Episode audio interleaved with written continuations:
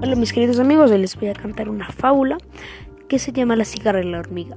La cigarra era feliz disfrutando el verano, el sol brillaba, las flores desprendían su aroma y la cigarra cantaba y cantaba. Mientras tanto su amiga y vecina, una pequeña hormiga, pasaba el día entero trabajando y recogiendo alimentos. Amiga hormiga, ¿no te cansas de tanto trabajar? Descansa un ratito conmigo mientras canto algo para ti, le dijo la cigarra a la hormiga. Mejor harías en recoger provisiones para el invierno y dejarte de tanta organacería, le respondió la hormiga mientras transportaba el grano atallada.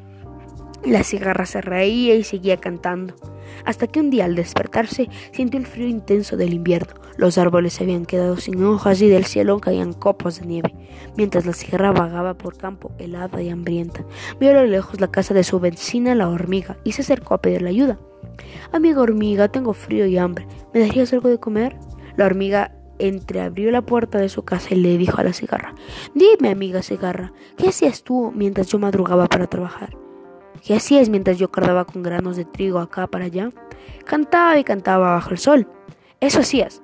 Pues si, canta, si cantabas en el verano, ahora baila durante el invierno. Y cerró la puerta, dejando fuera la cigarra que había aprendido la lección. Es una lección sobre siempre ser trabajadores. Hasta aquí mis amigos, cuídense, adiós.